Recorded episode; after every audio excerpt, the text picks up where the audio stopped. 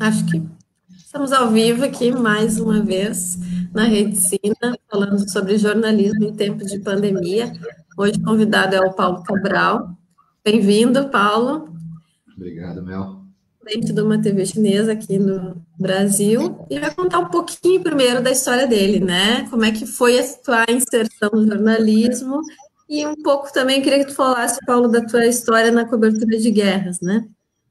É, pois é, eu, enfim, muito obrigado do convite, Mel, obrigado a todo mundo que está acompanhando a gente aí. Eu sou jornalista, militando como repórter já há um bom tempinho, acho que desde 90, 95 comecei com rádio, Rádio Dourado aqui em São Paulo, ainda como apresentador e, e, e apurador ali no começo de carreira, depois passei por vários jornais, Jornal da Tarde, o Estadão, Agência Folha, e no começo dos anos 2000, 2001 por ali, é que eu enveredei mesmo no jornalismo internacional, indo trabalhar no exterior. Fui trabalhar na BBC em Londres, passei um tempo em Londres como apresentador e produtor ali do Serviço Brasileiro da BBC, e aí depois disso eu comecei a assumir postos de correspondente da BBC, primeiro em Washington, isso foi 2004, mais ou menos, é, e aí comecei a trabalhar também, não só em português, mas comecei a trabalhar majoritariamente em inglês também para a BBC. Na BBC, você sabe, tem o o serviço brasileiro, o serviço em outras línguas, nos quais eu comecei trabalhando,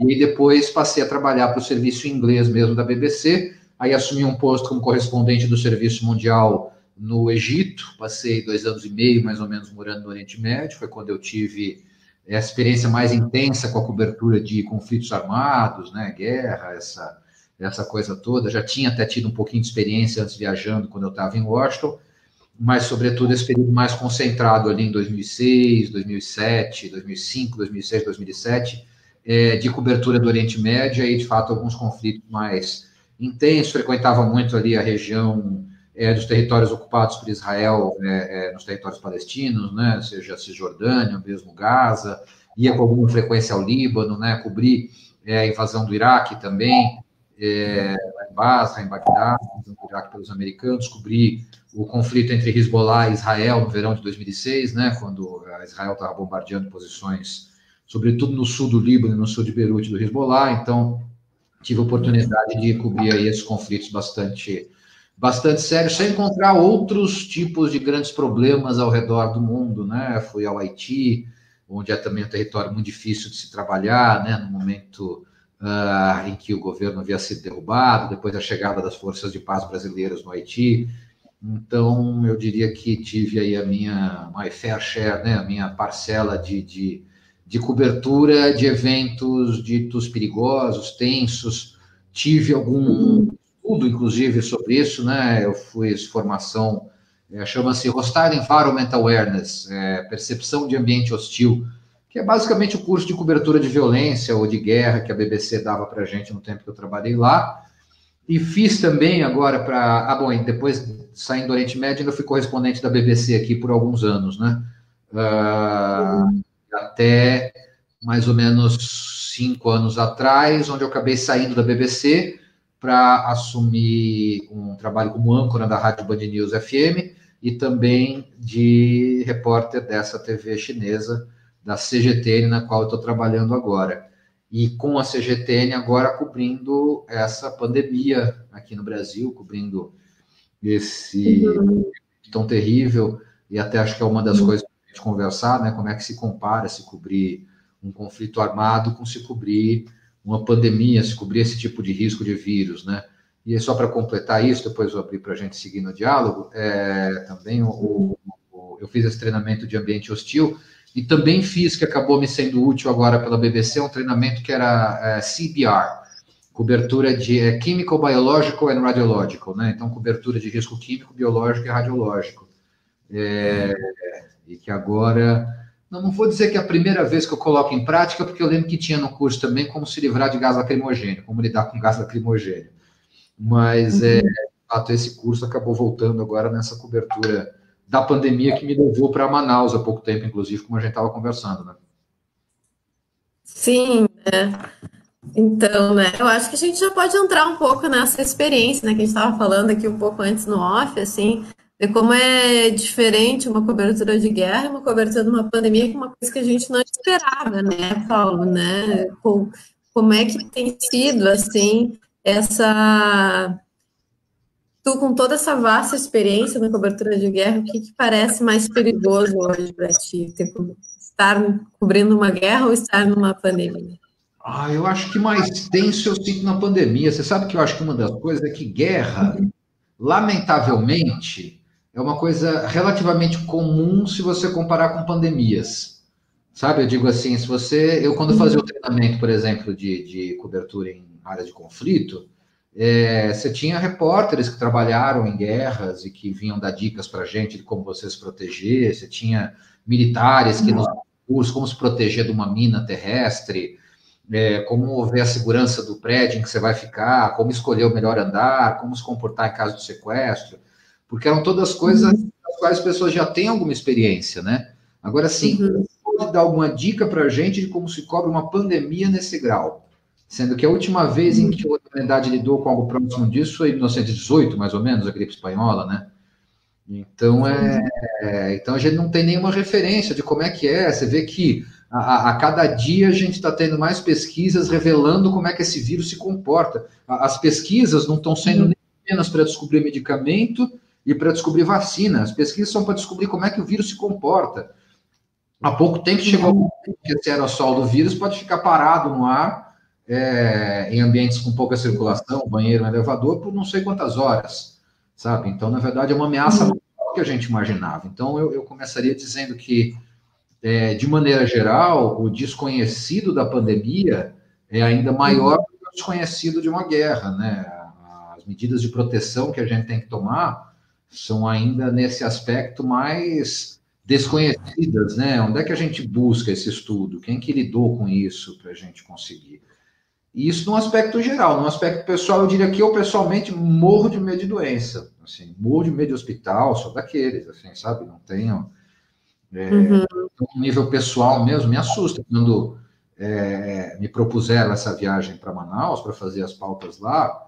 Eu confesso que eu fiquei numa hesitação que eu acho que não teria ficado, não fiquei na época, de uhum. cobrir a Síria, sabe? Do tipo, de, pintar alguma coisa assim, assim, eu vou querer, eu vou lidar com vírus lá, e se eu vou, pego uhum. lá, venho para cá e contamino meu filho, contamino minha namorada, contamino, sabe? Do tipo, uhum. tá comigo. É, ou ainda um outro medo que me dava quando eu estava indo para Manaus, cara, de fez uhum. eu acabei enrolando 10 dias, não, 12 dias para Manaus, porque uhum. o que eu tinha era de por acaso levar vírus para lá. Do tipo assim, quando começaram, na verdade, assim, quando pegaram a, a coisa da cobertura de agente de saúde, eu não sabia para onde é que eu ia. pensei, bom, vou para a Amazônia, querem que seja agente de saúde na ponta, onde é que o negócio está acontecendo.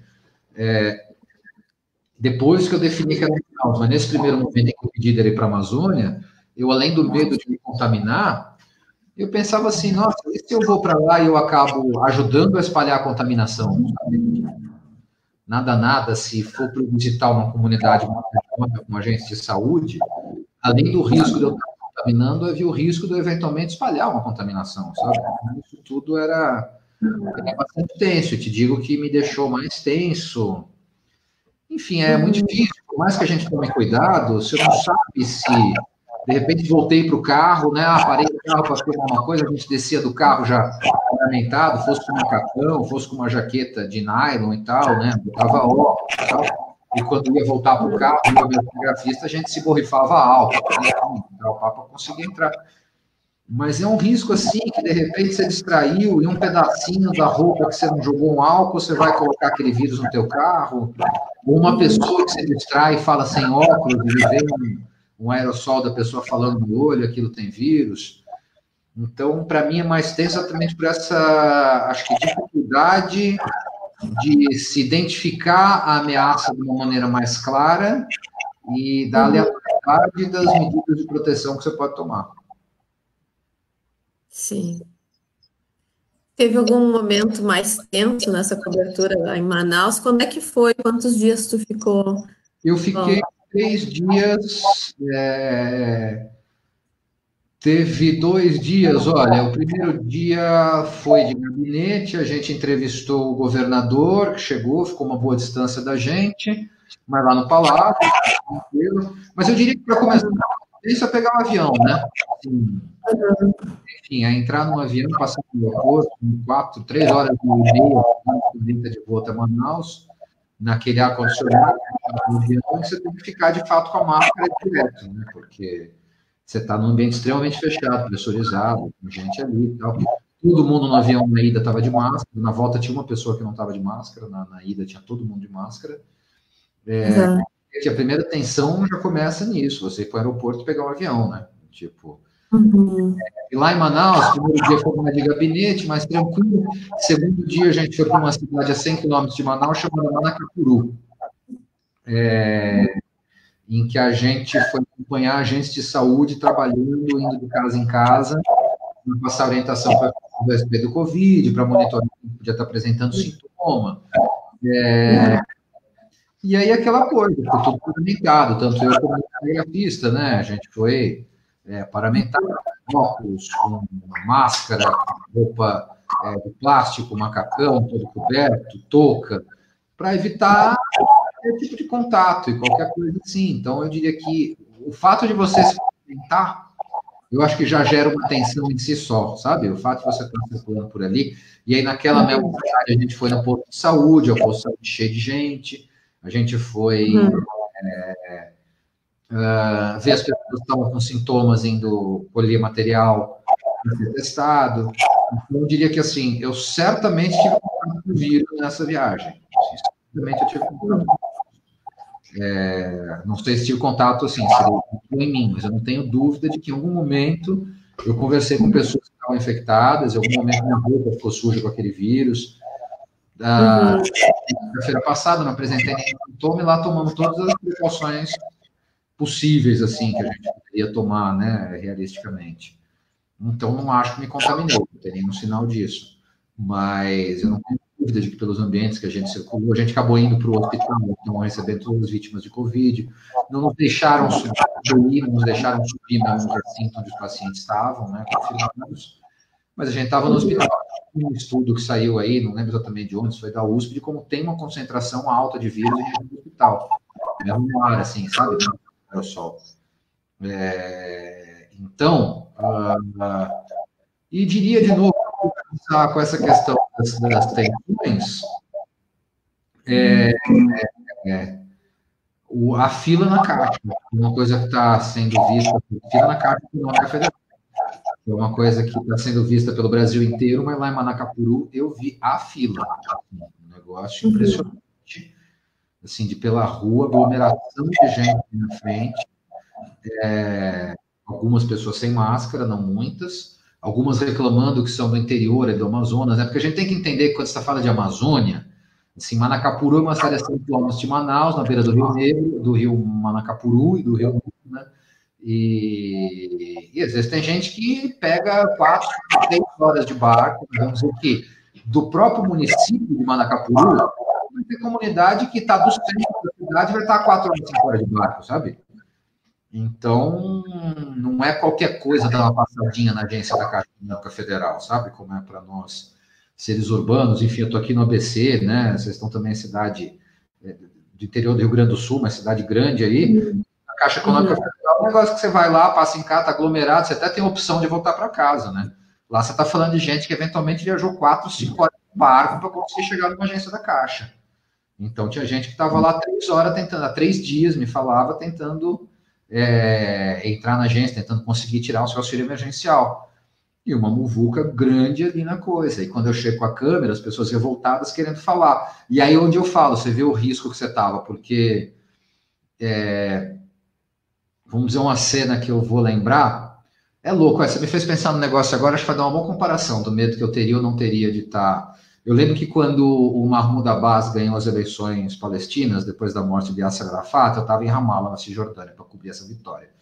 E aí eu lembro que eu fui para a Praça Central, a Praça dos Leões, em Ramallah, e aí, bem ao estilo é, ali, local, eles estavam comemorando, estava muita gente armada, muita gente, metralhadora assim, né? Do tipo dançando em festa, assim, e de vez em quando dava uns tirinhos para cima, né? Um pá, pá, pá, pá, pá.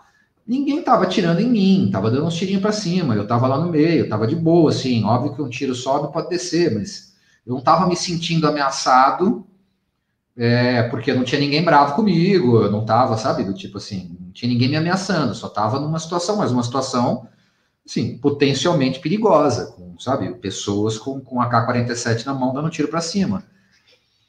Aí corta a cena e vamos lá para a caixa. As pessoas começaram a falar alto comigo, quando fala alto, começa a soltar uns perdigotos, assim, né? Sabe? Do tipo. E eu tava sem óculos, eu tava com mais medo dos perdigotos em Manacapuru do que das balas de AK-47 em Ramala. Sabe? Porque ali era uma coisa que tava atirando para cima, ninguém tava me ameaçando. Lá também ninguém tava me ameaçando, mas se tivesse alguém contaminado ali gritando comigo, caísse uma gotinha ali daquela no meu olho, eu podia estar tá com corona podia ter trazido Corona de volta aqui para São Paulo e tal. Então é louco como o grau da ameaça, o que, que é real, o que, que é real, o que, que é o que, que é ameaça fantasiosa. Eu estou estudando psicanálise agora também, né? Estou numa formação assim, então também estou nessas viagens agora do que, que é real, que são as nossas fantasias, assim, não consegui chegar numa conclusão muito clara disso aí, sabe? Nesse caso. Enfim, isso é tudo um fluxo de pensamento que me veio agora de lembrar dessas duas cenas, assim, sabe? Eu em Ramala cercado de gente de AK-47 e eu em Manacapuru cercado de gente falando alto e estava mais sentindo mais inseguro em Manacapuru dos perdigotos voando.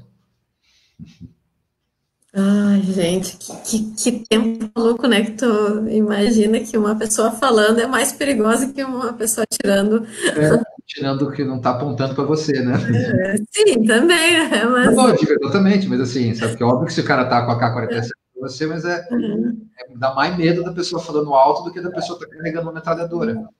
Sabe, tipo, fica imaginando isso assim, né? Se o cara tivesse uma metralhadora na mão e gritando comigo, eu tá com mais medo dos pés de ponto do que da metralhadora na mão dele, sabe? Do tipo agora, assim. Então, sim. Sim. Muito louco, né? É, é, vamos dar aqui, eu estou vendo a Irene, deu boa noite, Maria de Fátima, boa noite. Aqui tem dois é. aqui também, o Maurício Maza, Raquel Mayumi, muito fãs do Paulo Cabral, boa noite, gente. D'Artagnan, a Leila Lobo também, boa noite a todos. Boa noite. Boa noite. Se quiserem fazer alguma pergunta também, podem interagir aqui com a gente. É, nós estamos aqui também no Instagram, boa noite pessoal aqui no Insta. É, Paulo, e assim, a, a TV, ela deu alguma orientação, alguma recomendação? Como é que é esse contato de, direto com, com a TV que tu representa, assim, eles, o que, que modificou muita coisa na, na, orientação em relação às pautas, ah, ao, e também a, a, essa orientação de segurança, realmente, eles fizeram algum, te deram alguma orientação como, como proceder ou tu tá fazendo por ti? Me conta um pouquinho assim dessa relação. Sim, muitas dessas orientações da TV, assim, é uma TV internacional, né, chama CGTN, China Global Television Network. Uh, uhum. E é um canal que pretende ser um canal internacional da TV chinesa. Ele transmite em inglês, é, uhum. junto com CNN, BBC, e, sobretudo, um canal que é mais conhecido nessa pegada, que é a Al Jazeera International, né, que é a TV dos árabes em inglês. Então, uhum. essa é do chinês e inglês. E até é uma pergunta que me pinta assim, como é que é o tipo de controle editorial ao qual eu sou submetido por trabalhar com uma TV chinesa, onde a gente sabe que é um país onde a circulação de informação está muito longe de ser livre, né? A censura é algo real e conhecido na mídia é, como eu sou um canal em inglês da TV chinesa, eu diria que nós somos literalmente para inglês ver. É, não é para o público uhum. chinês.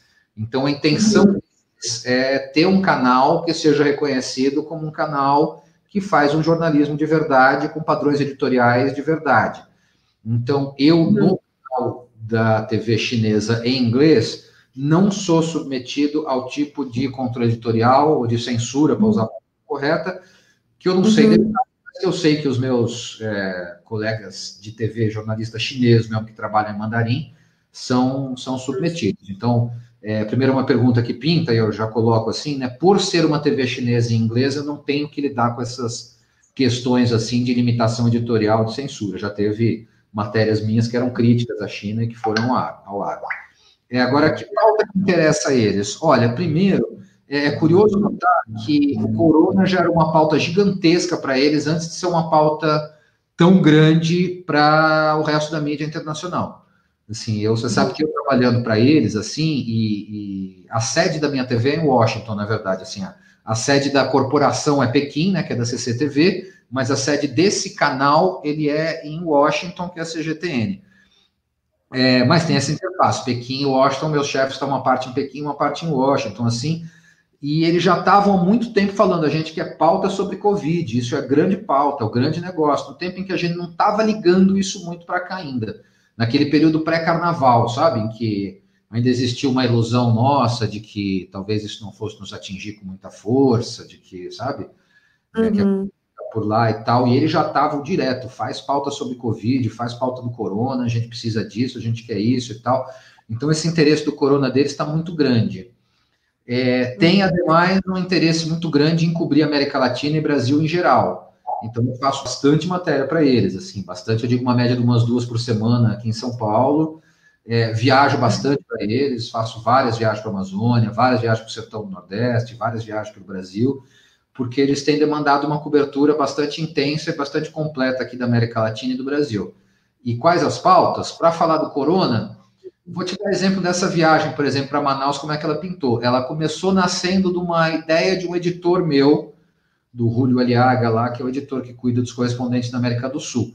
E ele começou me pedindo para fazer uma matéria sobre agentes comunitários de saúde no interior do Brasil, na Amazônia, que tem que lidar com dengue, com febre amarela, com chikungunya, com zika, com leishmaniose, com hepatite, e agora tem o tal do coronavírus para eles também cuidarem dos sistemas de saúde que já estão pressionados, né? Como eu ouvi de um médico lá em Manaus, eu perguntei se o sistema de saúde do Amazonas estava entrando em colapso com corona.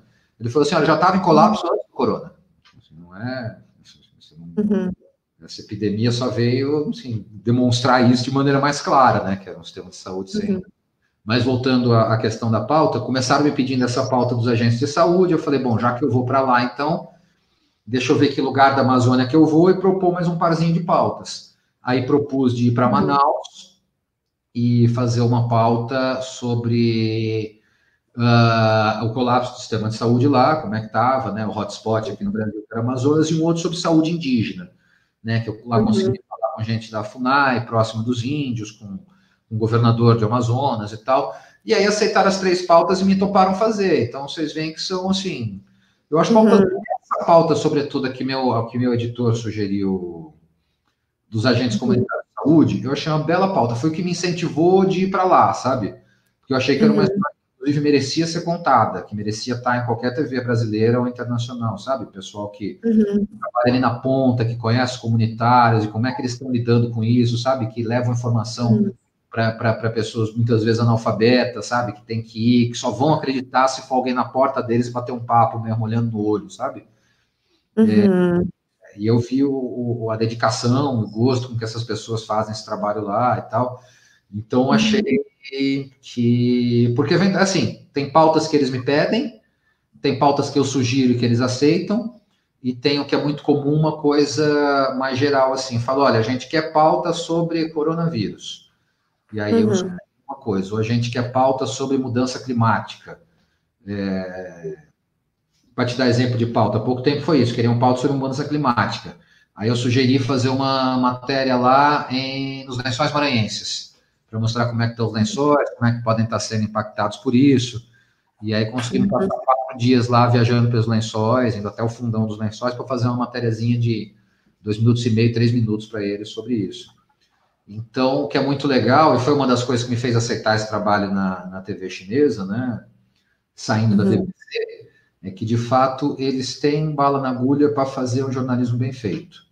Assim, é, é, é além de, de me pagarem direito, né? É, sobretudo, se eles gostam da pauta, eles mandam fazer. Foi o primeiro empresa que eu trabalhei na vida em que a discussão editorial é desconectada da discussão de orçamento. Eu primeiro convenço meus chefes e editores, jornalistas em Washington de que a pauta é boa. Ninguém me pergunta quando eu estou discutindo isso quanto é que vai custar. Porque aqui a experiência é, ah, tinha uma puta ideia, cara, para um pouquinho, para um pouquinho. Quanto é que vai custar esse negócio? Antes da gente continuar conversando. Lá não. Lá a uhum. conversa assim, tem essa sugestão de pauta, ah, não gostei. Essa sugestão de pauta, ah, essa eu gostei. Então, é... então, essa aqui é só mandar a conta aí que a gente paga. Então, não tive, assim, cinco anos trabalhando lá, não tive nenhum orçamento recusado. E eu faço orçamento com bons cinegrafistas, com produtor, com, com negócio. Uhum. Então é uma coisa que dá muito gosto de trabalhar para essa TV é isso, assim, tem recursos para a gente fazer uhum. jornalismo bem feito, e por ter essa uhum. característica de ser uma TV em inglês que eles querem competir nesse aspecto internacional, não sou submetido a controles editoriais. Já fui submetido a controles editoriais mais graves aqui no Brasil, nas diversas empresas das quais eu trabalhei, que não vou citar nominalmente, isso você precisa ter prova, né? Senão na injúria, calúnia, difamação, etc. Sim, não. Precisamos entrar em detalhes, né? É, essa, essa questão é, foi uma pergunta também da, do Silon Procati, que é da Agência de Inovação aqui da Universidade Federal de Santa Maria. Hum. Ele colocou sobre essa questão da censura, então, Silon, se está assistindo, está aí a, a resposta. Às vezes temos mais censura no Brasil que uma TV chinesa, né? Vamos ver o que mais que temos aqui de comentários. Tem uma pergunta da Raquel. É, o que você sentiu das pessoas com quem conversou em Manaus sobre a noção do que está acontecendo e o senso de responsabilidade com populações vulneráveis, em especial os indígenas na Amazônia? E o Juan também, que deu oi, minha querida, da, desde a, o Juan lá da Costa Rica. oi, com saudade de ti. Se quiser fazer uma pergunta também e contar um pouco da situação aí, fala para a gente. Então, temos aqui a pergunta da Raquel. Tudo bem, oi Raquel. Raquel, minha amiga, já vou contar também, é médica, infectologista, estou trabalhando com o pessoal do Corona aqui em São Paulo também, carando umas buchas com os, com os moradores de rua. Outra pessoa que tem muita coisa para contar também aí. Opa! É, histórias. E mas aí, olha, a, é, uma primeira coisa que me chamou a atenção de como é que as pessoas estão lidando com isso é a frequência com que eu ouvi as pessoas apelando para Deus. Não, tá tudo bem, Deus vai me proteger, isso não vai. Tem gente andando sem máscara na rua e você colocar, você não tem medo do corona, não tem medo do Covid. E as pessoas lá, assim, com muita frequência, trazendo essa dimensão da proteção divina como algo que as fazia dispensar é, cuidados. Não compacto muito com isso, também longe de mim julgar, né? Assim, é, é, uhum. a quem confia nessa proteção, mas é uma característica que objetivamente me pareceu bastante clara, assim, desse discurso é bastante prevalente ali, é, sobretudo junto a essa população mais periférica com a que a gente teve contato ali, sabe? O pessoal na fila da Caixa ou nesses bairros mais pobres com os quais a gente acompanhou é, o pessoal ali acompanhando os agentes de saúde, né? Então eu diria que eu tive esse contato e que senti um pouco isso, ainda não se levando muito a sério. A cidade de Manaus, mesmo com a uhum. gravidade toda que a gente vê do mundo, dos números, do sistema de saúde uhum. bastante em colapso, assim, é, a cidade continua se movimentando de uma maneira bastante intensa, viu? A cidade continua se movimentando de uma maneira bastante é, não, não, há, assim, algumas regiões mais periféricas de Manaus, embora dizendo isso, também regiões mais periféricas aqui de São Paulo, né? Se a gente vai é, para vários pedaços periféricos de São Paulo, sobretudo, a gente vê a vida continuando de uma maneira ainda bastante intensa, né? Se percebe essa movimentação muito grande. Em, em Manaus percebi isso também. Quanto à cobertura dos indígenas especificamente, é, eu tive a oportunidade de conversar mais diretamente com duas pessoas lá a respeito disso, que um foi um coordenador da FUNAI e da região lá de Manaus, é, e que me disse que as lideranças indígenas estão todas apoiando o isolamento e fazendo força para conseguir manter os indígenas dentro da aldeia e as pessoas fora mas me falou que tem muitos indígenas, sim, que estão tentando furar esses bloqueios para ir para a cidade, pegar benefício, é, comprar comida, esse tipo de coisa e tal, porque, enfim, é, as necessidades humanas e muitas vezes a informação para chegar para o indígena é um tanto é, diferente a explicação. Esse coordenador da FUNAI me falou que ele estava mandando muito áudio do WhatsApp gravado para as aldeias, porque eles têm até acesso e tal e tentando explicar o que está acontecendo, o que não está, e que eles estão num processo muito grande, porque além da doença, além do Covid em si, é, uhum. tem o isolamento deles que faz com que fique mais difícil a chegada de gêneros básicos, né? Ah, enfim, você tem disponibilidade de caça e pesca lá, né? Mas é, uhum. mesmo comunidades indígenas mais afastadas já contam muito com as cestas básicas, com mantimentos, com suprimentos, né? E uhum. então um processo de dificuldade dessa logística de conseguir mandar esses, esses suprimentos, esses mantimentos para os índios. Então me disse esse coordenador da FUNAI, Francisco Souza, se não me engano, coordenador regional da FUNAI lá, que já uhum. há de fome em comunidades indígenas por lá, assim, que isso já é real.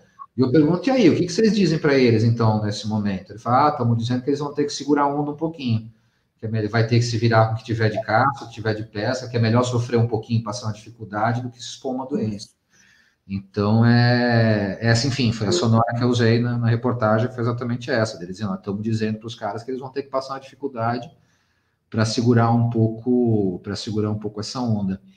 É, a fala do governador foi dizer que estão também implantando esses bloqueios por lá e tal, né? Colocando, mas jogando mais responsabilidade na Secretaria de Saúde Indígena. Ah, isso é um aspecto interessante. Você sabe que uhum. é, é, o, o, a saúde indígena no Brasil, ela fica. Isso foi um outro líder indígena, Turi Sateré, se não me engano o nome dele, que é, é, presidente da Associação das Comunidades Indígenas de Manaus e do entorno, porque tem bastante indígena no município de Manaus também, né? Uhum. E, e aí, a questão da saúde indígena, porque ela é tratada pela Secretaria de Saúde Indígena do Ministério da Saúde, é, que atua nos chamados distritos sanitários indígenas. Então, se um indígena tem um problema de saúde, remoção, qualquer coisa, os agentes de saúde que ficam em aldeias são ligados à Secretaria de Saúde Indígena, não são ligados às prefeituras dos municípios onde estão as aldeias, esse tipo de coisa é, agora, o problema, me disse esse líder indígena, é dos indígenas que não estão aldeados, dos indígenas que estão, por exemplo, em Manaus. Fala que fica num jogo de empurra com eles, que eles tentam procurar a Secretaria de Saúde do município, né, procurar os hospitais municipais e tal, que o hospital municipal fala, não, não, você é indígena, você está com a Secretaria de Saúde indígena, lá que tem que te atender, no Distrito Sanitário Indígena. E aí que eles procuram a Secretaria de Saúde indígena, e aí eles falam: não, não, mas você não é aldeado, você não mora em território indígena, então você é a prefeitura que tem que atender. Então, também uma explicação que me deu um líder lá é que já era um problema antigo, assim, esse jogo de empurra que fica em relação aos indígenas não aldeados, né, aqueles que estão em contexto urbano, e uhum. corona isso ficou ainda mais drástico, que aí esses indígenas em contexto urbano, Belém, Manaus, Santarém, na cidade, estão meio jogados ao léu, porque acabam não tendo nem assistência do governo federal, através da secretaria, nem do município. É, então, Raquel, gente, eu acho que é isso que eu consigo falar desse contato que eu tive lá em relação aos indígenas, que foram esses aspectos aí que me chamaram mais a, a atenção.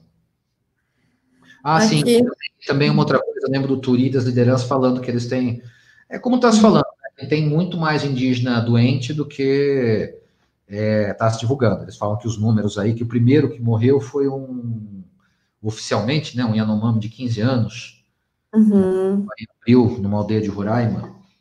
É, mas as lideranças falam que esse número está tá subestimado, como aparentemente em toda a pandemia, né, para todos os grupos e tal. E ele me falou, por exemplo, ontem morreu um professor aqui em Manaus, um professor indígena com todos os sintomas da Covid, e tem outras uhum pessoas na aldeia que estão também com esses sintomas aí e tal, né? Que outras pessoas lá da comunidade que estão com sintomas que não estão nem indo para o médico. Ai, que tristeza. Pois é. Bom, aqui a Leila também, então, tinha comentado que queria saber dos indígenas da Amazônia, então, tá aí respondida, Leila. Obrigada por participar aqui. Aí temos mais uma pergunta aqui no Molinos Júnior. Paulo, você não acha que o Brasil demorou para levar o Covid a sério? Na tua opinião, se começasse antes do carnaval, seria diferente? Cara, sabe que eu fiquei pensando um pouco nisso, assim, em que momento... Assim, eu fico pensando, será que estavam enganando a gente? Não sei, não estou dizendo que eu acho isso nem nada. Será que já sabiam que tinha Covid circulando e com medo de cancelar o carnaval, de não sei o quê? É...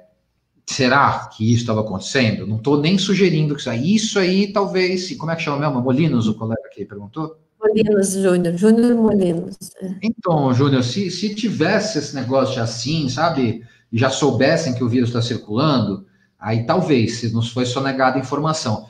Se não foi esse caso, eu fico pensando, era o caso de começar muito antes do carnaval? Era o caso de começar depois? porque assim, começou um pouco depois do carnaval e agora o pessoal já está afrouxando, né? Aqui em São Paulo está batendo isolamento em 47%. Será que se tivesse começado antes do carnaval, em que não estava ainda o vírus talvez circulando tanto, ia ter se conseguido começar essa quarentena de uma maneira né, mais intensa com as pessoas e que ela tivesse se mantido também no pós-carnaval? Teria valido a uhum. pena não, não, não ter o carnaval, né?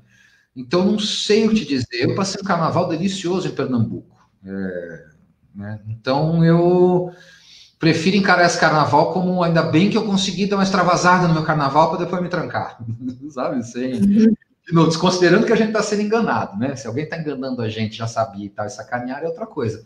Mas se não, talvez tenha sido a nossa catarse ali para conseguir agora segurar a onda e tal. É raro, né? Qual que é o momento em que de fato você começa? Eu lembro que o primeiro caso, porque você sabe que eu uhum. tava, eu, eu, eu o meu carnaval em Pernambuco foi médio mesmo, fui cobrir o carnaval em Pernambuco para a CGTN, né? Queria uma matéria de uhum. carnaval, porque cobrem sempre o carnaval do Rio, ano passado tinham feito da Bahia, e aí esse ano eu sugeri, vocês não querem fechar a trinca agora dos grandes carnavais do Brasil, Rio, Bahia e Pernambuco, e toparam, muito antes do Covid está acontecendo.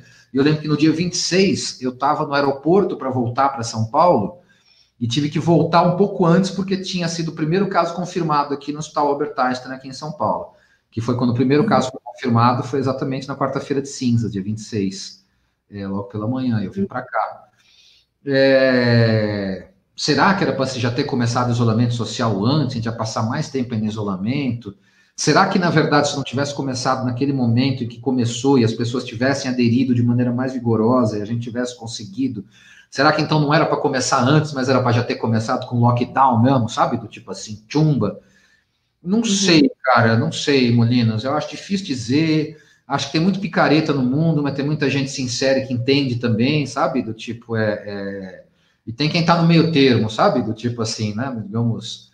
É assim, que não são nem políticos, nem são acadêmicos independentes, estão vendo uma coisa no outro, fazendo um jogo, esses também existem. Mas o que eu quero dizer é que eu procuro ouvir gente que é cientista e que não tem interesse, é, é, vamos dizer, escuso, agenda, que está pensando só em saúde. De novo, a minha amiga Raquel, que está nos escutando aí, como disse, é infectologista, é uma pessoa que atende que acompanha isso de uma maneira mais científica, né? Tá vendo os artigos que tá rolando. E lembro uma vez eu perguntei para ela, falei, Raquel, tem alguém que merece ser ouvido e que está dizendo que não é o caso da gente fazer esse isolamento? Porque assim, ouvir o Nix Lorenzoni e Bolsonaro não me interessa. Assim, sabe o que eles têm a dizer? Nem ouvir Dória, no fim das contas, sabe? Quem está defendendo isolamento. Porque eles podem estar tá com outras agendas. Então a pergunta que eu fiz para ela na época foi assim: tem alguém que é uma voz autorizada, científica, que não está com uma agenda política, que está dizendo que não, que esse negócio de isolamento é bobeira, que não é por aí, ela me respondeu: uhum. não, não ouvi ninguém por aí. Dias depois, ela me mandou até um cientista americano que dava uma relativizada, longe de ser um, um, um sem sentido, igual a gente tem ouvido no nosso governo federal, assim, mas dando uma relativizada. Olha, será que é por aí mesmo? Será que a gente não tem que começar a pensar nisso, naquilo e tal? É, então, Molinos, não sei, eu acho que, que poucas. Não ouvi nenhuma voz assim, cientista sem agenda, que dissesse que a gente tinha que ter começado antes. Se você tiver ouvido, tiver alguma coisa para compartilhar com a gente, assim, informação que me interessa, me interessa ver também. Mas as vozes mais científicas que eu ouvi dão que a gente manejou da maneira possível, né? Aparentemente Fora o Bolsonaro, né, que não manejou coisa nenhuma, bens a Deus, mas assim, do tipo que a gente ouve de, de vozes mais autorizadas, assim, é que foi se fazendo o que era possível, do ponto de vista técnico, né? Sim. E no caso, assim, você comentou, né, na periferia em São Paulo, em Manaus também as pessoas seguem na rua, né, e essa, tem essa questão da sobrevivência, né, pode haver uma, uma camada da população que precisa realmente, assim, é, trabalhar para comer, né? Como é que fica assim, assim, tem esse auxílio e tal, mas nessas partes que te toca, assim, na, na, cobertura, assim, como é que tu, como é que tu vê a, essa relação com essa parte da comunidade, do, da parte dos governos, da própria mídia, enfim, é, em relação a essa, essa população ainda que precisa, né? Incrível, né? Assim, é, é, surreal. Você sabe que o negócio é que é bem o que você falou, as pessoas têm que sobreviver, as pessoas têm que comer, e não tem muito o que fazer com um Estado que, sabe, tipo, já uhum. faz assistência aos seus cidadãos e que está ainda com um governo que vinha com a ideia de ser liberal, né, do tipo, de o Estado ser menor ainda, a ideia do Paulo Guedes, tanto que, né, do tipo, Aí, de repente, veio uma pandemia em que é óbvio que as pessoas têm que ser ajudadas, têm que ser colocadas em um grau que está. Você sabe que eu até acho interessante para comparar? Eu tenho um apartamento no Rio é, é, e ele está alugado, é um apartamentinho, um estúdio assim, e está alugado agora para uma pessoa que não está podendo me pagar o aluguel agora. E ela é suíça, ela é de nacionalidade suíça, embora no Brasil há muito tempo. E ela está me garantindo ela vai me pagar o aluguel, tá atrasado dois meses e tal, o marido dela é artista, né, tá sem fazer show nenhum e tal, é, porque ela tá esperando chegar a ajuda dela do governo da Suíça, ela fala que é só uma questão de eu esperar um pouquinho, porque mesmo ela estando morando fora, como ela é cidadã suíça nesse momento, o governo suíço está disponibilizando ajuda financeira para o cidadão suíço, mesmo que ele esteja morando fora do país. É, então, eu estou esperando, esperando que o governo da Suíça, inclusive, cumpra isso, porque aí o meu aluguel chega também. Né? Mas, enfim, estou compreendendo, deixando lá. Acho que é o um momento, assim, sabe, do tipo, da gente né, ter esse grau de compreensão, né? Eu, felizmente, uhum. né, como jornalista, minha renda não, não diminuiu, né? Eu continuei cobrindo, assim, continuei fazendo matérias. A TV aceita que eu faça meus vivos de casa aqui agora, faça entrevista por Skype. Então, tiveram também essa compreensão comigo. É, e eu estou procurando ter essa compreensão com a minha inquilina de, vamos, sabe, segurar a onda que não estamos podendo, né? Assim, do tipo, acho muito nobre quem tem empregada doméstica continuar pagando salário e não fazer empregada vir trabalhar, sabe? Do tipo, se tiver essa condição, pensar nisso. Então, acho que isso, num grau individual, é algo que a sociedade precisa, acho que cada pessoa, dentro da sua possibilidade, né, dentro do seu quadro, assim, tentar pensar um pouquinho também aí, aí para além. É, do ponto de vista do Estado, sim, assim, essa ajuda tem, essa ajuda. Não gosto de chamar de ajuda, porque não é ajuda, isso é imposto que a gente paga e tem um momento em que esse imposto tem que se reverter para é, é, sustentar a sociedade no momento em que esse recurso é necessário, né? Uhum. E eu, de novo, digo de bom grado que o meu imposto eu não estou precisando dele devolvido para mim agora na forma de auxílio emergencial, mas de bom grado usem, sabe, para auxiliar quem precisa, uma mensagem minha com o pessoal.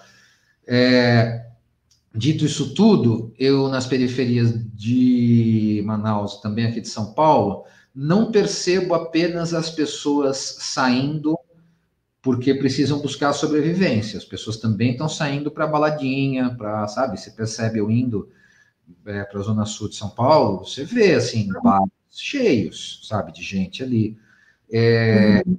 Muito cuidado de fazer esse julgamento, porque estamos falando de periferia e fazendo é, também não quero fazer esse julgamento, porque, assim, para o rico, uhum.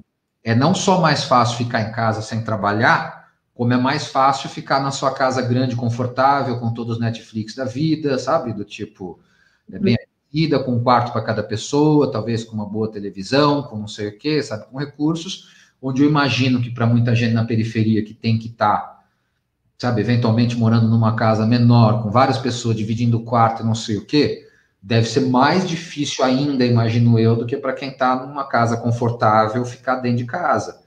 Então também não quero, ah, essas pessoas que são ignorantes, que estão saindo para a rua e estão ficando em boteco quando devia estar tá dentro de casa. Rapaz, sabe, eu estou bem aqui no meu apartamento, sabe, com os quartos confortável e tal, e então queria trazer isso assim, acho que ao mesmo tempo não vejo só as pessoas saindo buscando essa sobrevivência financeira, vejo uhum. também na periferia as pessoas saindo buscando é, descontrair, tá na vida, um pouco de saúde mental também, sabe? E, mas não quero julgá-los, porque afinal, sabe, do tipo, né? Enfim, cada um sabe a dura delícia do seu que é. Os bares estão abrindo em São Paulo agora? Rapaz, bar, então, boteco, assim, aqueles bares que nunca puderam estar abertos, continuam abertos. Entendi. A famosa birosca, e você, né? É, né? Uma coisa que você circula por lá é que eu digo, você circula aqui de carro. Eu fui a Paraisópolis agora fazer uma matéria. Para... Oh, acho um bom exemplo para falar de Paraisópolis, por exemplo, para trazer assim. É, Paraisópolis, uma das maiores comunidades ou favelas de São Paulo, é, 100 pessoas mais ou menos moram por lá. e eu fui lá fazer uma matéria sobre como a comunidade está se organizando para conseguir cuidar dela mesma. Então, você tem é, a Associação de Mulheres de Paraisópolis, está fazendo marmitas, 10 mil por dia, está distribuindo marmita pela comunidade para as pessoas que perderam renda poderem comer e para os velhos não terem que sair de casa.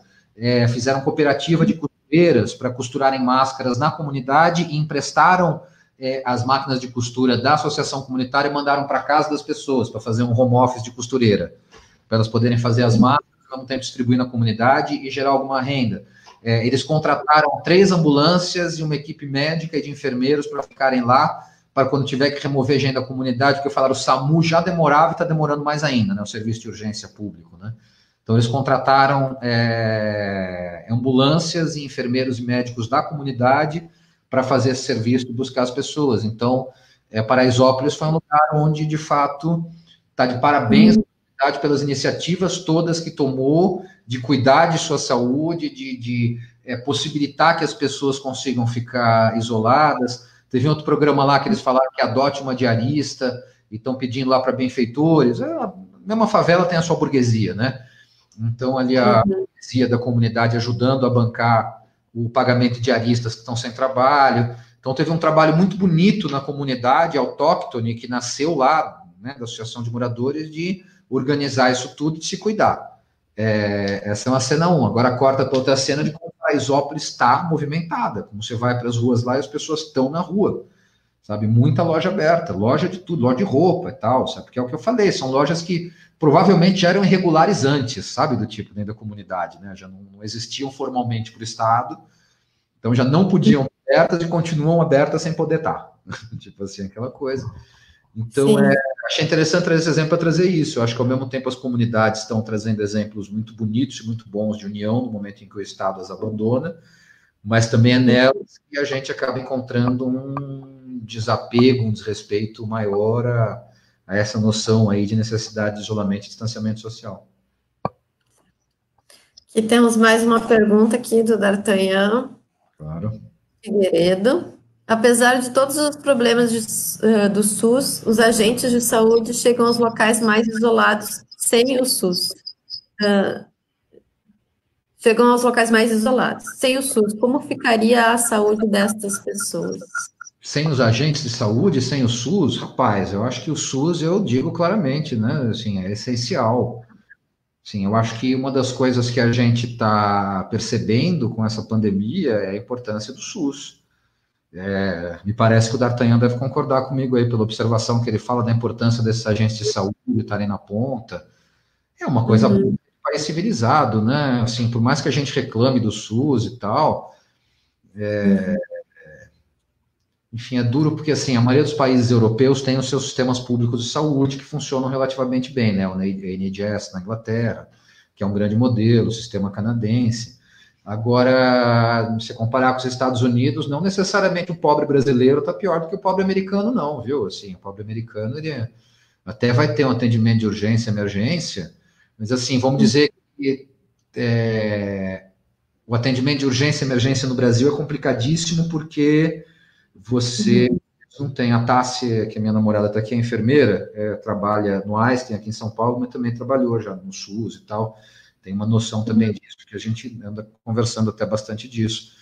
É, se você ultrapassa a barreira do atendimento de urgência e emergência na saúde pública, né, que às vezes é difícil, aquelas filas enormes, em geral você acaba sendo bem tratado. Sabe que transplante no Brasil, por exemplo, é feito exclusivamente pelo SUS, né? Do tipo, você não tem, isso até faz o convênio, depois tem que se reembolsar. Tem coisa assim que mesmo você tem dinheiro, você vai acabar caindo no SUS, na alta complexidade, né? Coisa assim que no fim das contas é nosso dinheiro público que está bancando.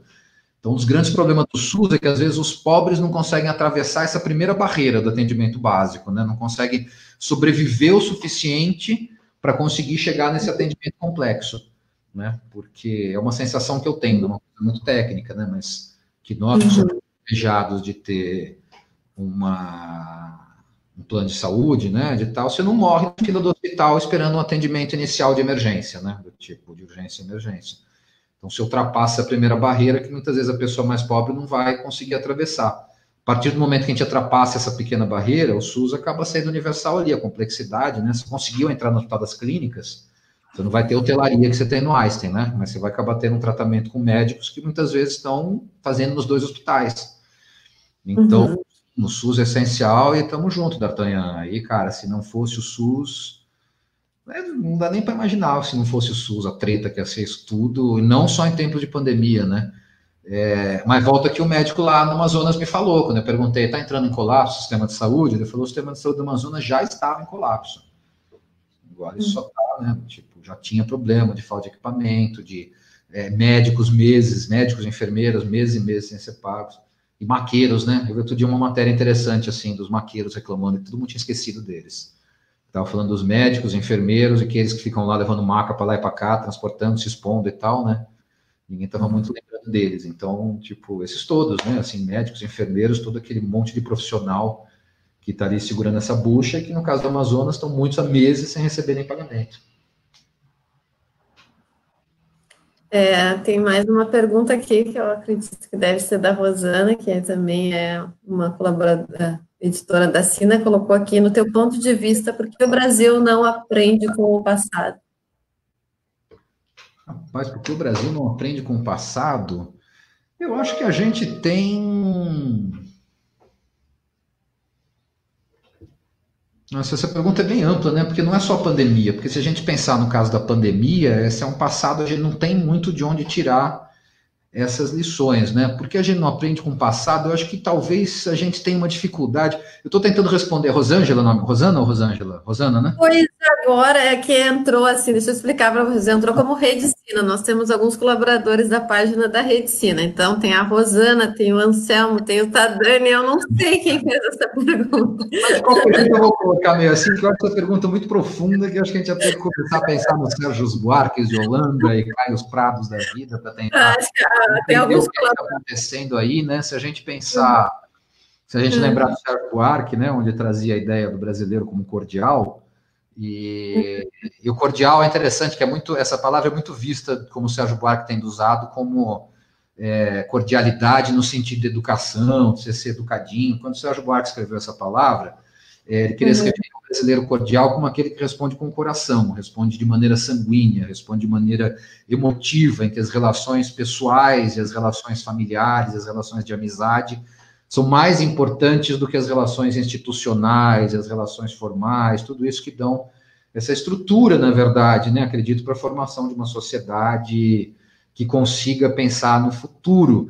E eu estava querendo chegar nisso exatamente, talvez, por essa impressão de porque a gente não aprende com o passado, eu acho que talvez porque a gente não olha com respeito para o futuro, não pensa em como construir um futuro planejado e de mais longo prazo. E acho que por isso talvez a gente não dê essa importância para o passado, né? Para olhar de fato e conseguir fazer um planejamento de futuro. Eu acho que talvez o, a característica brasileira, é sempre muito difícil falar sobre isso, né? De característica, a gente não cai na ideia do estereótipo, do que for, né? Mas se a gente for ficar exatamente nessa pegada, e volto ali à cordialidade do brasileiro, né, buarquiana, é, eu acho que essa tendência da gente responder tudo de uma maneira muito emotiva e não pensar no planejamento de futuro. Eu acho que mais do que olhar.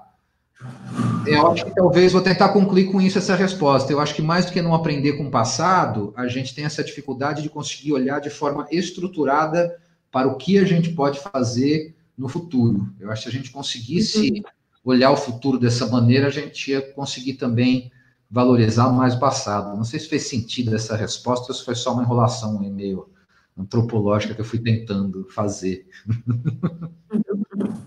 É, Paulo, é, bom, acho que todo mundo sabe um pouco dessa, e é impossível não falar um pouco, né, da da nosso, nossa visão do governo diante da imprensa internacional, né, e de toda essa situação política aqui no Brasil. É, também tivemos, assim, vimos um conflito também no começo do, não me lembro agora exatamente quando foi, mas entre o governo brasileiro e o governo chinês, por causa do, da família ali do Bolsonaro, enfim. É, eu queria que tu falasse um pouco também dessa se tem como, né, é, uma dessa visão deles é, da China, digamos, em relação ao Brasil, através da tua percepção quanto correspondente de uma TV chinesa. Olha, os chineses eu acho que eles são muito pragmáticos. Eu acho que a visão deles do Brasil é fazer negócio. Eles estão interessados em fazer negócio, querem comprar soja, estão interessados em investir em infraestrutura e querem vender manufaturados para a gente. E, e acho que eles não têm porque assim a gente teve um século americano no século XX, né? Os americanos eles se miscuíam de maneira direta e concreta em aspectos da política latino-americana. Né? A gente sabe que a CIA atuou diretamente para derrubar o governo de Salvador Allende, no Chile, né, em 73. A gente sabe que a CIA também, de maneira um pouco mais discreta, foi menos necessário, né, porque aqui já estava tão fragilizada também né, a, a, estrutura social da esquerda brasileira que não precisou de muito para derrubar também, né, ali, é, é, e tal, né, o golpe civil-militar é, dos brasileiros, acho que prescindiu de tanta ajuda da CIA. Talvez tivesse precisado, eles tivessem chegado, mas a gente lê documentação que não teve uma coisa tão grande assim. Mas a gente sabe que os americanos, eles diretamente agiam para mudar governos e mudar sistemas políticos, né? Tentaram invadir Cuba, né? Baía dos, dos Porcos, Nicarágua também, atuação direta, República Dominicana, teve, né? Diversas atuações diretas. Estamos falando só das Américas, né? Sem pensar em outros continentes, outras regiões do mundo aí em que eles atuaram. É, não me parece que a China tenha esse mesmo tipo de ímpeto uh, de ficar muito preocupado se o governo é comunista, capitalista, populista, verde, ou seja o que for, desde que eles estejam conseguindo comprar os negócios dele, que estejam vendendo pendrive para cá, sabe? Tipo, não é, não acho que eles tenham preocupação de espalhar uma ideologia como eu acho que os americanos tinham, ou têm. Uhum. Porque eu tenho a sensação de que os americanos, além de querer fazer negócio, eu acho que eles, muito sinceramente, aquela turminha que era do governo Bush, Donald Rumsfeld, né, que era secretário de Estado, Dick Cheney, que era vice-presidente, uhum. O próprio presidente Bush, isso já é um uhum. pouquinho essa história, né, é, antes dos governos Obama, mas eles tinham um negócio que era chamado Project for the New American Century e que não era uma teoria conspiratória. Você entrava lá, dava Google, tinha lá. E que eles falavam que eles queriam, de fato, eles viam um século americano, um século XXI, em que os Estados Unidos iria ideologicamente se espalhar pelo mundo e ia levar esses benefícios da democracia e do liberalismo para o mundo inteiro. Eu acho que eles têm um grau de sinceridade alto em relação a isso. Eu acho que eles não é só o petróleo e não é só vender e comprar coisa. Eu acho que muito acha de verdade que eles encontraram o jeito como o mundo deveria viver e que eles têm uma obrigação quase divina, sabe, do tipo de levar essa bondade de fazer com que o mundo inteiro tenha essa essa beleza de viver num, num país que tem um McDonald's e que, sabe, em que o consumismo é exacerbado e que tudo. Eu acho que eles acham isso legal, sinceramente. Que eles queriam que o mundo fosse como os Estados Unidos, pelo bem do mundo, sabe? Não estou dizendo que eu concordo com isso, mas eu acho que é uma racional que tem na cabeça deles. Não acho que os chineses tenham essa mesma racional. Acho que o interesse do chinês é mais pragmático. Fica aí com seu sistemazinho político, como você quiser, democracia, ditadura, do jeito que for, só não vai uhum. negócio. A gente quer soja, a gente quer comprar empresa e a gente quer vender coisa para vocês. Então, eu diria que isso é uma coisa que determina muito a visão que eles têm em relação a gente. Então, eu acho que se Bolsonaro. Tanto que Bolsonaro, durante a campanha, falou um negócio de que China quer comprar o Brasil e não sei o quê, e se irritou um pouquinho o chinês, mas eles ficaram de boazinha também. Falaram, ah, não vamos arrumar confusão com o Bolsonaro, não, porque por enquanto ele está só lá naquela pataquada dele, mas na prática a gente está comprando soja, está vendendo coisa. Né? É... Agora, na pandemia, de fato, o, o, o foi o Flávio ou foi o Carlos que fez aquele tweet absurdo? Porque teve um, um absurdo do Weintraub depois, e teve aquele é. primeiro. Não se. Não me lembro agora também, acho que. É, se foi, foi o Carluxo, né? Aquele primeiro, acho que foi o Carluxo, né? Que, que entrou uhum. com E aí os caras entraram batendo porque falaram, pera um pouquinho, então agora metendo a mão nos nossos interesses aqui. Então eu diria assim, para completar essa, essa resposta aí, é, não é o mesmo tipo de imperialismo que a gente viu nos Estados Unidos, não é o mesmo tipo de visão que a gente teve dos Estados Unidos durante o século XX, em que a ideia era não só ganhar dinheiro, mas impor todo um formato ideológico de como é que a sociedade ia ser. Eu acho que para mais nesse ponto de a gente quer ganhar dinheiro, quer comprar, quer vender, vai comprar empresa de energia, vai comprar infraestrutura, mas eu não acho que tenha esse mesmo interesse assim, ter uma, um, um ditame ideológico como os americanos é, tinham e, e efetivamente atuavam para isso. Buenas. Vamos ler mais uma pergunta e depois se encaminhar para o encerramento. Aqui tem a, só os comentários. Aqui a Leila Lobo também falou antes que uma pessoa séria no, na área da saúde, que ela acredita é o Drauzio Varela. A Dirce assistindo. Parabéns, Melina. E aí tem a, a Tassi Cruz. O que, o que você espera para o futuro? Acha que podemos voltar a viver normalmente em breve? Tassi Cruz. Tassi Cruz, minha namorada. Essa que está aqui ao meu lado, inclusive, escreveu dali e me mandou de surpresa essa pergunta. Ela dá um oi pra gente. É, é, cada um aqui, dá um oi aqui. Então ela vai dar um oi aqui. Vem aqui, vem aqui, vem aqui, vem aqui, vem aqui, só para eu dar um oizinho também. Tá aqui essa é Tassi, enfermeira, essa bucha. E olha, você sabe que o meu maior temor é exatamente hum. não conseguir voltar a viver normalmente. É, isso vem de uma conversa que a gente teve outro dia, inclusive, que eu ficava pensando assim, imagina que horrível se acontecer de fato o tal do novo normal.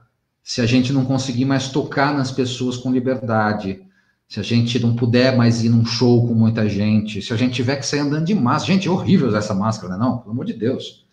Assim, todo mundo uhum. tá, eu tô usando, eu tô saindo só com máscara na rua de verdade, mas vamos e venhamos, eu não quero me acostumar com isso, não quero me acostumar. Eu tava brincando com a taça, eu disse assim, que eu não quero me acostumar com esse negócio de ter que lavar a mão a cada 10 minutos. Quando é que eu vou poder parar de lavar tanto a mão, sabe? Sem é, manter o grau de higiene, mas assim, eu não quero essa paranoia na minha vida, não quero que isso seja normal, eu quero continuar lavando a mão antes das refeições, depois que eu voltar para casa, mas não quero ter que passar o resto da minha vida com álcool em gel na bolsa, sabe? Do tipo, uhum. desinfetando a mão assim. É, uhum. Então, quanto tempo vai demorar? Eu temo que vai ser quando a gente tiver uma vacina e conseguir inocular as pessoas de fato, porque tem a questão da imunidade de rebanho, né? Quando você tiver 70%, 80% das pessoas já infectadas, né? Uhum. Vão, é, teoricamente, adquirir imunidade contra isso, né? Então, uhum. vai ser no momento em que a gente vai conseguir voltar a viver normalmente, vai ser no uhum. momento uhum. que a gente tiver já uma boa imunidade de rebanho, 70%, 80% das pessoas tendo sido infectadas, e os outros 20%, 30% tendo recebido uma vacina para a coisa poder ficar normal. Você sabe que eu estou com uma situação agora, eu moro aqui em Santo André, e aí eu moro uhum. com, meu, com, com o Luca Moreno, normalmente, né? Uh, uhum. Ele agora, e os meus pais moram atravessando a rua aqui, literalmente no pé da frente. E meu fígado, portanto, ele é imunossuprimido, né? Ele toma remédios para suprimir o, o, sistema imunológico dele. Já tem 15 uhum. Anos, sei lá, o transplante dele, então tá tudo certo em relação a isso, mas é um grupo de risco por ser imunossuprimido. É, eu ia ter que ficar trabalhando, não conseguia me isolar completamente para cuidar da saúde dos meus pais, estão aqui na frente do meu filho. Então, acabei tendo que deixar o Luca com os meus pais trancado no apartamento deles lá. Esses uhum assim, né? Para é, eu poder trabalhar e mantê-los seguros lá, né? Agora, essas aulas do filho vão voltar antes do antes da, da vacina, antes dessa treta ser resolvida. E no caso do meu pai, até tem um médico aí que está dizendo que os imunossuprimidos são os mais protegidos nisso aí. Isso é uma coisa que eu preciso ver depois. Mas, em princípio, o meu pai é de um grupo de risco, 70 anos né, de idade, vai fazer 70 agora esse ano, imunossuprimido. E quando meu filho voltar para a aula, como é que nós vamos fazer isso? Quando é que ele vai poder visitar o vô dele e dar um abraço gostoso assim, né? Agora que está passando esse tempo todo. Então, não sei como vai ser essa normalidade. O que mais me assusta, o que mais me dá medo é isso: é a gente cair numa distopia, se a gente não descobrir uma vacina, em que a gente vai ter que ter esse novo normal. Eu ainda tenho uma esperança de que não, viu? De que a vacina vai pintar, de que as pessoas vão ficar imunizadas e que isso vai ser uma memória na história, igual ficou a memória da, da gripe espanhola, sabe? E que de fato, em algum momento, a gente vai conseguir voltar para uma para um normal mais próximo do que era aquele normal nosso, né? Porque se for pensar, depois do H1N1, né, depois da SARS, depois disso tudo, as pessoas já começaram. Eu lembro que logo no começo da epidemia do Covid aqui no Brasil, fazer uma matéria com a fábrica lá de álcool gel. E aí eles tinham a produção estava 20 vezes maior. Perguntei como é que foi na H1N1. Ele falou assim: olha, quando começou, a gente começou a vender, a produção também subiu seis vezes. Aí depois, quando passou o susto, a produção diminuiu, o consumo do álcool gel diminuiu em relação ao pico da, da epidemia, mas ficou mais alto do que era antes. As pessoas começaram a usar mais álcool em gel. É, então eu lembro que álcool em gel praticamente não existia por aí antes da H1N1, né? Ou da SARS, assim, você não via pelas ruas. Depois disso, começou a ter álcool em gel bem mais comumente. Então o normal já mudou. No momento que a gente está com essa com esse novo circulando. Então, certamente vai ter um novo normal depois dessa ameaça que o Covid nos trouxe. Eu espero que ele não altere essencialmente a nossa possibilidade de nos congraçarmos, inclusive fisicamente, com os nossos amigos e pessoas queridas ou não queridas nas ruas, sabe? Espero que não tenha mais que ter medo de alguém estar tá falando alto do meu lado, porque isso vai ser um perdigoto que vai que vai cair em cima de mim, né? Como é que a gente se protege disso? É que eu digo, a gente quando o mundo lidou com a, a pandemia da AIDS, né? Você tinha uma coisa específica que era usar a camisinha, você se proteger daquilo e você conseguir identificar comportamento. Primeiro começou com a coisa preconceituosa dos grupos de risco, né? É, felizmente se passou disso, mas você conseguia identificar a ideia de comportamentos de risco em relação ao HIV, né? Tipo, usar droga injetável, né, fazer sexo sem proteção com muitos parceiros e tal, isso é um comportamento de risco.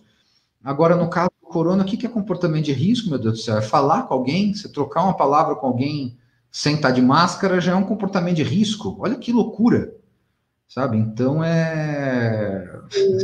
Como é que vamos sair desse normal? Eu preciso sair disso. Esperemos que sim. Esperemos que essa coisa, porque tem ainda alguma desconfiança de se é possível a reinfecção, né? Porque tradicionalmente o vírus você se infecta uma vez e aí você adquire uma imunidade. É, é, o problema do vírus da gripe é que ele muta todos os anos, né? Até onde eu entendo, e por isso você tem que todo ano vacinar de novo contra o vírus da gripe. Se esse corona for um vírus muito louco que muta muito rápido e que a gente não consegue vacina, e que mesmo depois de você ser infectado uma vez você não adquiriu imunidade, rapaz, aí a casa caiu, aí é filme mesmo, né? Aí, enfim. Mas esperar que não, né? Que não seja um vírus tão maluco e que uma vacina tá por aí e que vamos sim conseguir voltar. Eu tô com. Qual que é o show mesmo que você está esperando? The Wailers, né? Tava pro Brasil. Eu tava com um show. A gente tava por. por pô, vou contar uma historinha assim, meio por acidente. Eu e a Tassi compramos. Ela comprou ingresso com um show para ela e para mim. E eu comprei ingresso com um show para mim e para ela no mesmo dia. Ter falado com outro. E era no 20 de março, não era? 20 de março. Eu tinha comprado para o show do Xangai no Blue Note aqui em São Paulo, e ela tinha comprado para o show do The Wailers no Espaço das Américas. E a gente estava nesse debate de que show dos dois que a gente vai cancelar os dois. Sim. Em algum momento a gente tem que ir lá ver o The Wailers, que ela comprou ingresso, em algum momento a gente tem que ir lá ver o Xangai que eu comprei. Se tudo der certo, vai ser em dias diferentes. Os dois marcar de novo no mesmo dia. Aí, rapaz. outras decisões futuras. É. Então, então, bom, vale lembrar também, né, que o Paulo, além de jornalista, está promovendo sarais online aí, descontraindo com os amigos na, de noite é. algumas. Estamos fazendo, mais ou menos cada 15 dias a gente faz um sarauzinho pelo Zoom também, chamando o pessoal para fazer um som, tocar uma música, falar uma poesia, trazer o que uhum. quiser Daniel participou da última, inclusive, com uma poesia linda que fechou o, o, o sarau, né, na finaleira, foi muito legal. E estamos por aí, quando vamos fazer um outro daqui uns 15 dias aí, aviso também para a gente botar na, na Redicina, ver se o pessoal vem junto. Ah, ótimo, vamos sim. E Paulo, então, não quer encerrar de uma maneira descontraída e cantar alguma coisa para gente? Vamos bater um pandeiro? Cadê meu pandeiro? Tá ali? Sabe onde é que tá? Então tá, então vou tocar Vou cantar. Canta também? A Tassi não tem vergonha. Canta lindamente, mas tem vergonha. o... Eu vou fazer duas. Pode fazer duas, então, já que você me inspirou? Claro, vamos. O último sarau, que eu cantei, inclusive, que é uma, uma canção que eu acho linda, que eu vou fazer a capela, que é do Xangai, uhum. de quem eu queria ter assistido esse show, e chama Meninos. Eu cantei no último sarau e queria cantar novamente é, só num capela e queria que as pessoas atentassem para a letra dela, que é muito linda. E depois vou emendar um outro ao seu Valença, que marcou muito meu e o nosso carnaval lá em Pernambuco. E que aí, então, vou fazer essas duas para fechar aqui. Pode? Claro, por favor. Então, tá vou começar com Xangai. Ouçam que lindeza isso. Vou pro campo, no campo tem flores e as flores têm mel. Mas a noitinha, estrelas no céu, no céu, no céu, no céu. No céu da boca da onça é escuro, não cometa, não cometa, não cometa furo. Pimenta malagueta não é pimentão, tão, tão. Vou pro campo acampar no mato, no mato tem pato, gato carrapato, canto de cachoeira. Dentro d'água, pedrinhas redondas. Quem não sabe nadar, não caia nessa onda, que a cachoeira é funda e afunda. Não sou jura, mas eu crio asas. Com os vagalumes eu quero voar, voar, voar, voar. O céu estrelado hoje é minha casa. Fica mais bonito quando tem luar, luar, luar. Quero acordar com os passarinhos, cantar uma canção com sábia. Quero acordar com os passarinhos, cantar uma canção com sábia. Dizem que verrugas são estrelas que a gente conta, que a gente aponta antes de dormir, dormir, dormir, dormir. Eu tenho contado, mas não tem nascido. Isso é conversa de nariz comprido. Deixe de mentir, mentir, mentir. Os sete anões pequeninos, sete corações de meninos, e a alma leve, leve, leve, são folhas e flores ao vento, o sorriso e o sentimento da branca de neve, neve, neve. Não sou jura, mas eu crio asas, com os vagalumes eu quero voar, voar, voar. O céu estrelado hoje é minha casa. Fica mais bonito quando tem luar, luar, luar. Quero acordar com os passarinhos, cantar uma canção com sábia. Quero acordar com os passarinhos, cantar uma canção com sábia. Que lindo! Agora vou bater um pandeirinho, que inclusive a Mel nos conhecemos que eu tocando pandeiro na praia em algum lugar, no Rio de Janeiro, 2000 e 2006. Ah. Não vamos falar essas coisas não, né? Mas foi lá para ainda... Né? Faz tempo. Cinco, seis, aquele negócio. Pois é. Na bruma leve das paixões que vem de dentro Tu vem chegando pra brincar no meu quintal.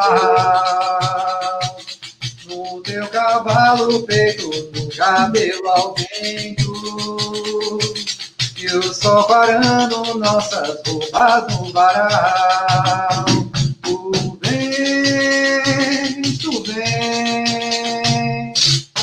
Eu já escuto os teus sinais. Tu vem, tu vem, eu já escuto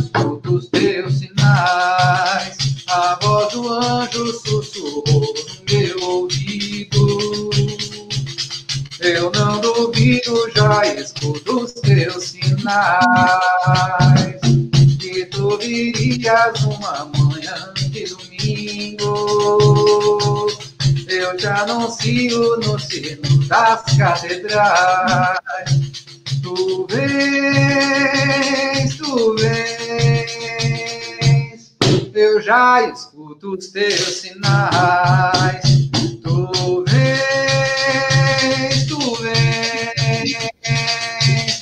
Eu já escuto os teus sinais.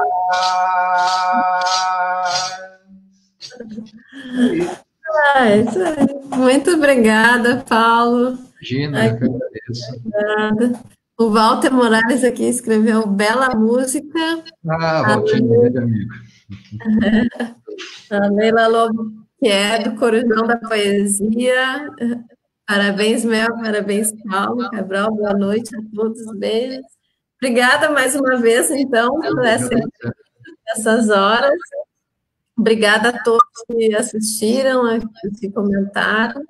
A nossa próxima live sobre jornalismo em tempo de pandemia vai ser na segunda-feira, é, às 19h30, com o Marcelo Canelas, que é repórter da Globo, e aqui de Santa Maria também, vai falar um pouquinho disso, e espero vocês todos lá. Paulo, obrigada mais uma vez, e é, mostramos aqui dois lados, né, um lado um jornalista sério, outro artista, que tem que explorar esse lado artista também, né? Vamos lá. Brincando. Vamos fazer todos ao vivo aí. Obrigada, obrigada. A também aqui dando parabéns. Boa noite, gente. Boa noite para todo mundo. Valeu, é. Obrigado. Boa noite a todo mundo. Boa noite, Mel. Até uma próxima.